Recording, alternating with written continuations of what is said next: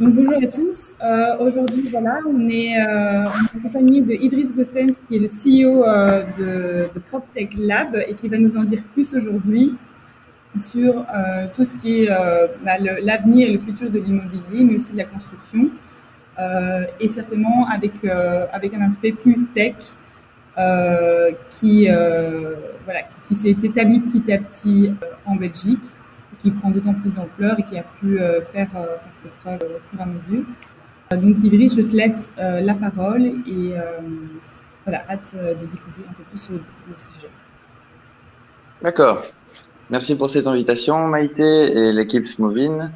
Euh, Peut-être une petite introduction d'abord pour remettre dans le contexte. Donc, je m'appelle effectivement Idriss et on a lancé il y a trois ans PropTech Lab comme une communauté qui rassemble tous les innovateurs dans la chaîne de valeur de l'immobilier. Donc d'un côté, c'est les startups euh, qu'on appelle PropTech, et de l'autre côté, c'est les grands groupes immobiliers de toute la chaîne de valeur, depuis l'architecte, ingénieur, entreprise générale, jusque promoteur, investisseur, broker, donc vraiment toute la chaîne, construction immobilier.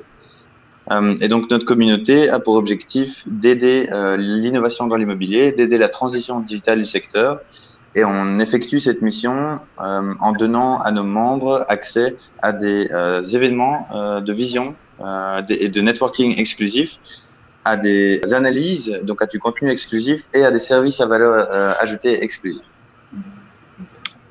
Très bien, merci. Voilà. Et donc du coup, l'objet de ce podcast, en fait, c'est de comprendre aussi un petit peu quel a été l'impact du Covid-19 euh, sur, sur le secteur et plus notamment sur la, la PropTech.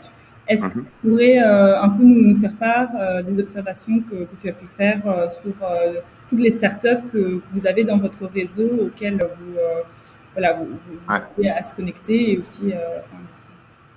Oui, bien sûr. Mais pour être sûr qu'on qu parle de la même chose, d'abord je rappelais ce que c'est la définition de la PropTech. Donc c'est toute innovation, qu'elle soit technologique, technique ou business model, dans la chaîne de valeur de l'immobilier euh, donc aussi dans la construction et dans toutes les classes d'actifs. Donc c'est pas que l'immobilier résidentiel et bureau, c'est aussi hospitalité, healthcare, euh, logistique, euh, retail, euh, donc toutes les classes d'actifs.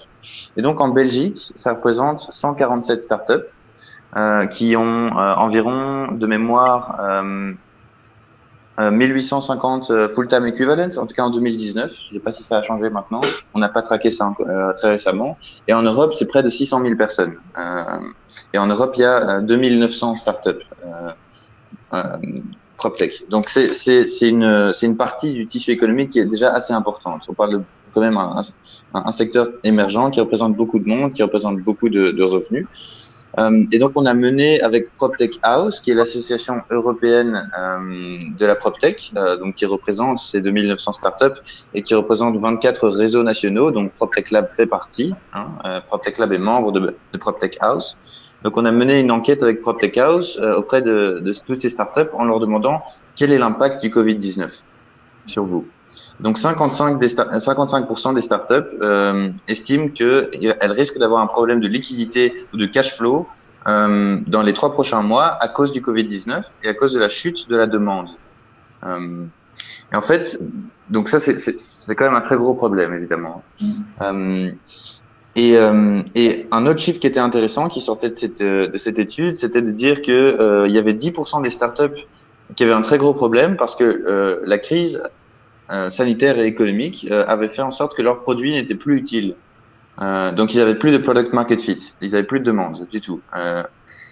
Et, par contre, il y avait 10% des, startups qui disaient que la crise avait augmenté la valeur, le besoin pour leurs produits et qu'ils avaient tellement de demandes qu'ils n'arrivaient plus trop à satisfaire toutes les demandes.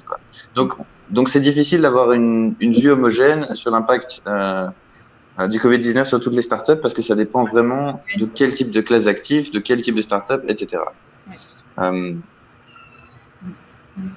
Et est-ce que, euh, est-ce que vous, vous, avez constaté l'émergence de nouvelles startups pendant le Covid lui-même? Euh, ben bon, ça c'est. je dirais, je dirais qu'il oui, oui. le, le, réseau où, ben, on a on a eu on a eu quelques nouveaux membres, euh, très peu euh, très peu pendant la pendant les deux mois euh, de lockdown parce qu'on a aussi fait une commercialisation beaucoup plus calme pour éviter d'être les ceux qui vont faire une commercialisation agressive alors que tout le monde est inquiet pour sa santé. Donc c'était un peu pour un sujet d'image. Euh, on a vu deux nouvelles startups euh, qui ont été créées en Belgique, euh, par exemple. une, c'est Zero Crédit, qui est un modèle de rent to buy, et l'autre, c'est Agentimo, qui est un modèle pour digitaliser la transaction immobilière. ça, c'est au niveau belge. Mais de manière générale, les, les, fondateurs des startups, qu'elles soient PropTech ou peu importe quelle verticale, ce sont des entrepreneurs et donc ils voient la crise comme une opportunité aussi, évidemment. Et donc, euh, ouais, enfin, il y a euh, par exemple, euh, Imotef, euh, ce sont des, c'est une startup de, euh, de Ostende qui a décidé de lancer une plateforme de lutte contre, contre le Covid-19 qui a rien à voir avec la, avec la PropTech. Euh, simplement parce que c'est des opportunistes, enfin des, des, entrepreneurs qui voient une opportunité, quoi. Ouais. Comme nous qui avons lancé Relevation, le sommet digital du fundraising, ouais. euh, à cause du Covid-19. Est-ce que tu peux Donc, nous voilà. en dire un peu plus, peut-être? Je voulais en parler un peu plus tard, mais maintenant que l'occasion se fait, euh, c'est parfait. Ouais, bah donc comme je disais, 55% des startups PropTech en Europe risquent d'avoir des problèmes de liquidité dans les euh, trois prochains mois, et en même temps, la valorisation des startups va chuter énormément. Euh, donc si on compare Q Q4 2019 avec Q1 2020, euh, la valorisation des startups a chuté de jusqu'à 30%. Donc les investisseurs qui ont, qui ont investi en fin euh, 2019 ont payé beaucoup plus que s'ils avaient investi début 2020, autrement dit, pour la même startup. Quoi. Et donc ça fait en sorte que c'est peut-être le meilleur moment que jamais pour investir dans la PropTech. Euh, parce que d'une part, on a des startups qui ont vraiment besoin de liquidité, d'autre part, les standards de valorisation sont, sont plus bas, euh, même si c'est voilà, c'est pas forcément un message positif pour les startups, mais bon, c'est la vérité. Euh, mais si on regarde plus loin, on peut aussi se dire que sur le moyen et long terme, cette crise sanitaire va certainement accélérer euh, la digitalisation euh, de l'immobilier et de la construction. En fait, Thierry Breton, le, le commissionnaire euh, européen, disait ça dans un dans une panel euh, dans une discussion de panel avec Mark Zuckerberg de Facebook. Il disait que toutes les crises ont toujours accéléré les tendances. Euh, et une des tendances qu'on a dans la construction et dans l'immobilier, c'est évidemment l'innovation et surtout la digitalisation. Mmh. Et donc, sur le moyen long terme, nous, chez PropTech Lab, on est sûr que cette crise va accélérer euh, la transition digitale. Mais ce qu'il faut éviter, c'est que les grands groupes immobiliers euh, se disent, voilà, on doit maintenant couper nos coûts, c'est la crise, il faut survivre. Euh, et donc, les premiers coûts qu'on va, qu'on va couper, c'est l'innovation. Mm. Et ça, il faut surtout éviter parce qu'on pense que c'est dans l'innovation qu'il y a leur levier de survie. Euh, mm. C'est euh, en travaillant avec des startups, en déployant des solutions digitales qui peuvent optimiser euh, leurs process, qui peuvent être plus productifs, réduire leurs coûts euh, et surtout avoir une bonne expérience client, correspondre aux nouveaux besoins des, des end users. Euh, et donc, c'est grâce à la technologie et à l'innovation qu'ils vont réussir à, à, traverser la crise. Enfin, voilà, c'est une longue, une longue réponse, mais. Donc Relevation est un événement qui veut mettre en, en, en, relation les startups qui sont en levée de fonds avec les investisseurs à la lumière de ces trois éléments. Donc le besoin des startups, euh, de liquidité, euh, la valorisation qui a chuté, mais surtout le fait que la PropTech c'est maintenant ou jamais à cause du Covid-19. Mmh, mmh, tout à fait. Ok. C'est super intéressant. Euh, moi, moi, je voulais quand même te demander, et je pense que tu, tu, en parles un petit peu, par rapport au, donc, si on reprend un petit peu le début de la conversation, aux acteurs de la construction, euh, enfin tous les, les, innovateurs donc de ce qui soit dans, dans la construction, dans l'immobilier. Euh, quels seraient pour toi un peu les, les développements stratégiques à mettre en place pour, pour pouvoir rebondir euh, Quels seraient pour eux, voilà, les, les, moyens? Bon, oui, il y a euh, en effet euh, les opportunités euh, financières et, et, peut-être voilà essayer de chercher des fonds, mais au niveau stratégie, est-ce que est-ce qu'il y a des choses spécifiques que tu penses qui est important pour ces pour ces, pour ces startups et, et, peut-être pas que ces startups aussi les grands groupes? Ouais. Mais au niveau des au niveau des grands groupes, je crois que il faut il faut surtout pas mettre en pause les projets d'innovation. Comme, comme je disais, nous on pense que c'est les startups qui sont le levier de survie des grands groupes. Euh, D'ailleurs, on, avait, euh, envoyé plusieurs lettres à, à différentes autorités euh, politiques en disant euh, il faudrait peut-être essayer de trouver un moyen euh, de incentiver les grands groupes à travailler plus avec les startups maintenant qu'on est dans la crise, euh, parce que euh, les startups auront des problèmes de liquidité, donc elles doivent absolument avoir des nouveaux clients, et en même temps, les grands groupes, si elles travaillent avec des startups, vont digitaliser leurs process et vont peut-être être capables de traverser plus facilement la crise, et donc peut-être on pourrait imaginer des sub des, des subventions fiscales, euh, enfin des avantages fiscaux euh, pour les grands groupes qui travaillent avec des startups, ou bien des, je sais pas moi, des subsides pour ceux qui engagent un Chief Innovation Officer, par exemple, euh, pour les grands groupes qui engagent un Chief Innovation Officer, ou bien inscrire l'innovation comme critère de sélection dans les appels d'offres. Comme ça, les, les, grands groupes sont obligés d'innover pour obtenir un, un appel d'offres, gagner un appel de marché, quoi. ou bien réfléchir à, à la, comment est-ce qu'on peut booster cette interaction entre startups et grands groupes. Quoi. Je crois qu'elle est plus nécessaire que jamais.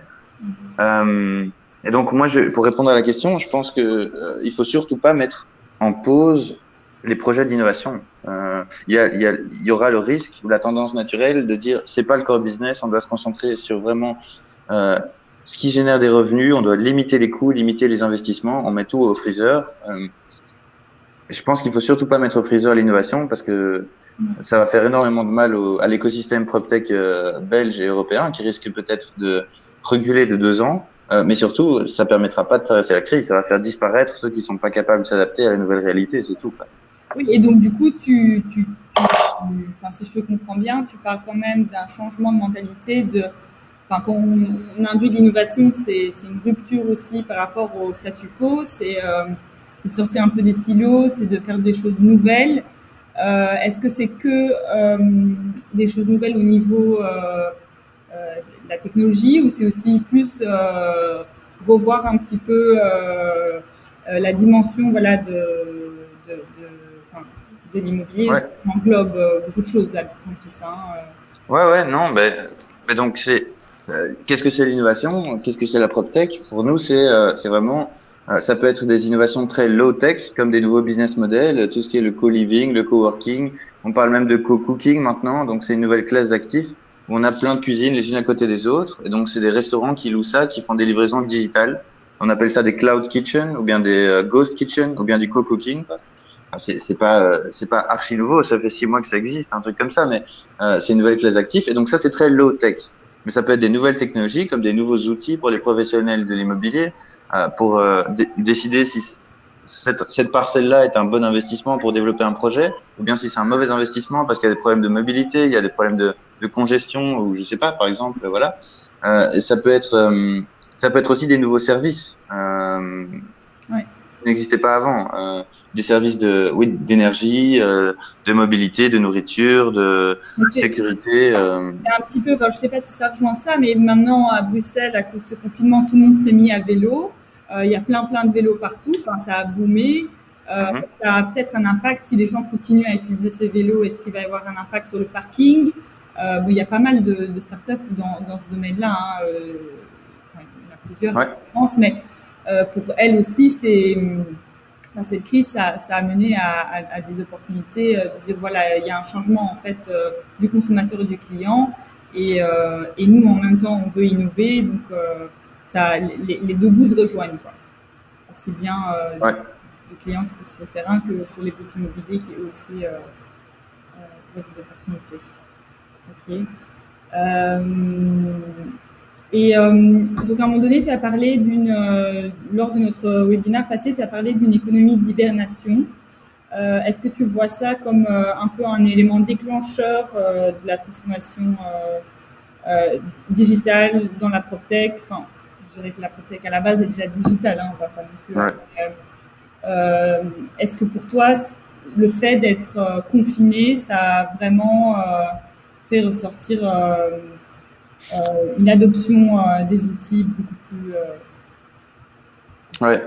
Mais je crois que je crois que beaucoup de, de grands groupes ont, ont profité de la de la chute de l'activité pour essayer de euh, digitaliser tout leur process. Euh, donc il y avait toute une série d'activités qui étaient mises en pause. On ne pouvait pas passer d'actes notariaux, on ne pouvait pas euh, faire des, des rendez-vous euh, physiques, on ne pouvait pas vendre des appartements. Enfin, tout était mis en pause. Hein, c'est ça une économie d'hibernation. Euh, et donc, du coup, il y a certains grands groupes qui ont décidé de profiter de cette opportunité pour essayer de rendre digitaux tous leurs process, se séparer du bic et du papier, essayer d'éliminer toute toute inefficacité au niveau des process ou des outils ou quoi que ce soit. Euh, euh, et aussi, aussi peut-être de créer un, customer journey, donc une expérience client euh, qui est la, meilleure possible. Euh, et, ça, vraiment, on pense que ça va être le plus grand euh, cheval de bataille hein, entre les différents concurrents. Je, l'ai déjà dit souvent, mais ça va pas être la qualité du produit, ça va pas être le euh, le pricing, ça va vraiment être l'expérience client qui va être le, game changer, qui va faire qu'un client décide de travailler par exemple avec ce promoteur-là plutôt qu'un autre, s'il y a une bonne expérience client qui est garantie. Euh, euh, donc, donc voilà, je pense que cette, on a eu une pause dans notre carrière qui était un peu un moment unique que qu'on n'avait jamais connu. Et donc, euh, certains, certains, euh, certains promoteurs euh, en ont profité justement pour digitaliser leur, leur process. Même si il y a d'autres personnes qui ont travaillé plus que jamais, parce qu'il y a donc il y a plein d'études qui disent que quand on travaille à la maison, en fait, on, on a l'impression qu'on est plus productif, mais qu'on travaille plus d'heures, et c'est très négatif au niveau de notre équilibre professionnel privé. Tout à fait. Euh, j'ai euh, j'ai peut-être une, une, pour rebondir sur ce que tu dis là, euh, avec tout ce qui est au niveau de l'innovation, les outils. Est-ce que parce que tu parles d'expérience client, mhm. tu entends par est-ce que pour toi l'expérience client ça veut dire voilà il y a, y, a, plusieurs choses dans l'expérience client, il y a peut-être la technologie mais il y a aussi la manière de, de, de communiquer. Est-ce qu'on peut vraiment dire que l'expérience client aujourd'hui, elle est un peu dans les mains du digital ou de, des technologies? Oui, bien sûr. Euh, l'expérience client, c'est l'ensemble des. Euh, c'est en fait ce que c'est la représentation euh, que le client se fait euh, d'une marque. Et donc ça représente, enfin ça, ça reprend l'ensemble des touch points, des points de contact que le que le client a eu à partir du premier moment où il a été en contact avec avec la, la marque, le produit, le service, peu importe, jusqu'à la fin et euh, jusqu'à la fin de la transaction. Et on peut même se demander si, si dans l'immobilier, si dans l'immobilier, pardon, il y a une fin. Euh, parce que probablement, c'est pas parce qu'on a acheté un appartement que le, le customer journey doit s'arrêter. Peut-être que justement le promoteur devrait être capable de donner toute une série de services après euh, l'achat euh, pour garantir encore la, la bonne expérience client. Euh, mais donc ça c'est un peu la définition de, de l'expérience client. Euh, et maintenant, ça dépend un peu dans quel secteur on est, on parle encore, parce que l'expérience client dans les bureaux n'est pas la même chose que l'expérience client résidentielle, quand on est acheteur, quand on est investisseur. Enfin, c'est un peu différent.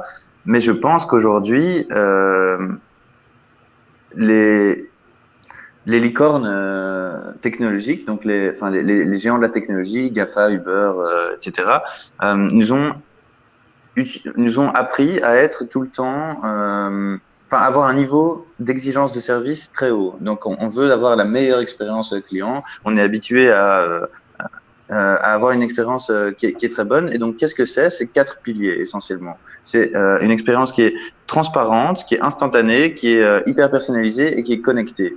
Et donc ça, ça passe vraiment par la technologie. Ça passe par des canaux digitaux, des apps, des et, et, et c'est ce qui manque évidemment dans dans le secteur de l'immobilier. C'est un secteur qui est encore très peu digital, qui est très basé sur le, le bic et le papier, parce qu'il y a malheureusement un peu cette mentalité de euh, if it's not broken, don't fix it. Donc tant que ça ramène, enfin tant, tant que ça génère des revenus, euh, on change rien quoi. Ouais. Donc il y a quand même une, certaine reconnaissance. Ouais.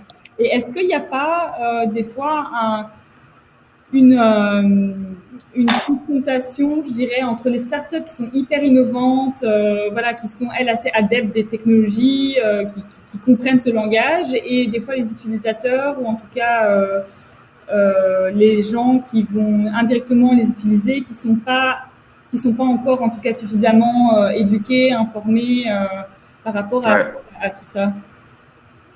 Mais il faut en tout cas éviter de faire une, une, une fracture digitale hein, dans la société. Il faut éviter qu'on ait euh, euh, les personnes qui sont pas familiers ou qui arrivent, enfin qui n'arrivent pas à adopter la technologie, qui soient rejetées de la société. Ça, c'est ça, c'est quelque chose qu'il faut éviter. Et d'ailleurs, ça, ça, me fait penser. J'en parlais avec euh, Thomas Vandenberg, le chairman de l'Innovation Board de B6, qui est aussi le, le CEO de B6ST et qui est dans notre advisory board chez PropTech Lab, euh, je lui demandais est-ce que c'est, tu penses, une bonne idée de euh, d'imposer le BIM euh, euh, dans tous les appels d'offres publics? Comme ça, les appels, comme ça, les entreprises générales qui qui remplissent un dossier de candidature pour un appel d'offres sont obligées d'être certifiées BIM pour pouvoir. Excuse-moi.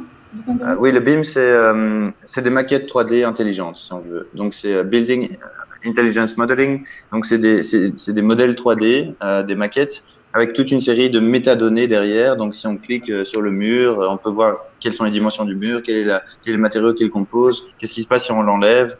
Donc, c'est une maquette 3D qui permet de faire des montages euh, pour éviter de faire des, tests sur chantier, si on peut les faire de manière digitale. Quoi. Et donc, ça permet de construire plus rapidement avec moins de coûts, moins de risques. Euh, euh, moins d'accidents. Donc voilà. Et donc lui disait, il faut surtout pas faire ça. Si, si, je me rappelle bien, parce que je veux pas, je, je, veux pas le citer si c'est pas ce qu'il a dit, mais lui disait, euh, je pense que c'est pas forcément une bonne idée parce qu'il faut pas créer une fracture numérique. Sinon, ce sera que les gros, euh, les grosses sociétés qui vont réussir à s'en sortir, tandis que les plus petites sociétés ne seront pas capables d'adapter euh, la technologie euh, n'auront pas forcément les moyens d'avoir une personne qui est head of beam ou quelqu'un qui s'occupe d'entraîner tous les, collaborateurs au niveau de la nouvelle technologie. Et donc, euh, il y aura un problème d'adoption et puis donc ce sera une conséquence euh, très négative pour certains acteurs. Et donc, il faut aussi ne pas créer cette fracture technologique. Mais en même temps, on sait qu'il y a un train qui est en train de partir et il faut monter dedans. Il faut, il faut pas se dire euh, bon, rien ne nous force à le faire. si, parce que enfin, c'est un mouvement qui est encore qui est en marche. Et, et, comme je le disais, cette crise va accélérer les tendances. Et est-ce que euh, la Belgique est un peu en retard par rapport à ça quand on regarde euh, d'autres pays? Euh, ben, ça dépend, ça dépend. En Belgique, on a un écosystème qui est quand même très riche en termes de nombre de startups. Il y a quelques quelques acteurs qui sont très innovants. On n'a pas de cadre législatif qui aide, la, la, qui aide le secteur à innover. Hein, donc en, en, en, en Grande-Bretagne, aux Pays-Bas, euh, il y a justement ce, cette certification BIM pour les appels d'offres. Euh, il n'y a pas ça en Belgique. Euh, en France, il y a aussi l'innovation comme critère de sélection. Donc, quand les métropoles ont été créées, on a dit, enfin, un, un, des critères de sélection, c'était vous devez innover. et innover, ça voulait dire juste travailler avec des startups, déployer du service en, en, travaillant avec des startups. donc, c'était très peu défini, quoi.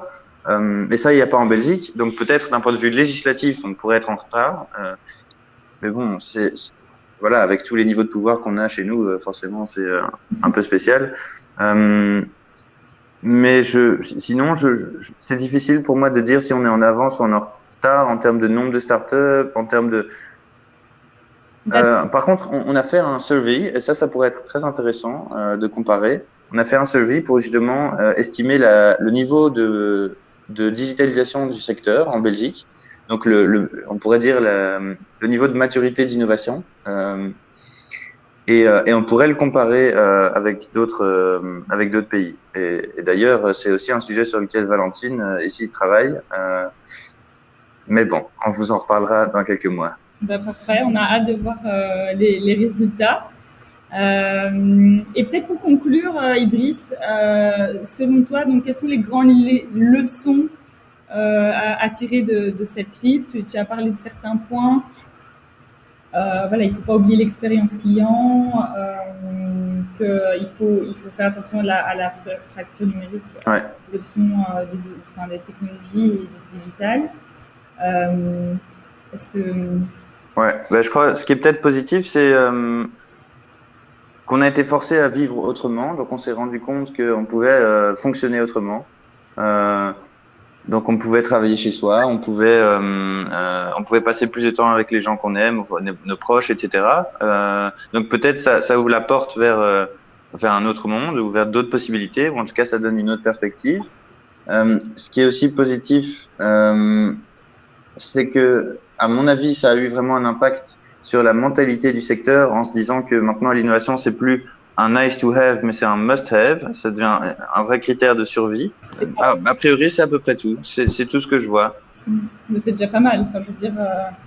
c'est déjà des gros, euh, des gros changements de mentalité euh, que ça induit. Donc euh, peut-être qu'on peut, on ne peut que motiver tout startup dans le, dans le secteur de, de postuler à, à, votre Revelation Programme.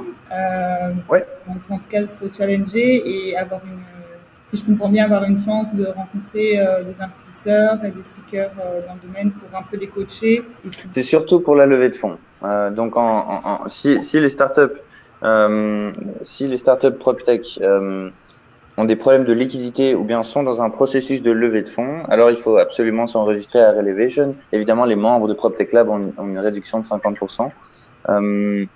Et, et, on dit qu'il est jamais trop tôt pour commencer à parler avec un investisseur. Euh, pour créer une relation.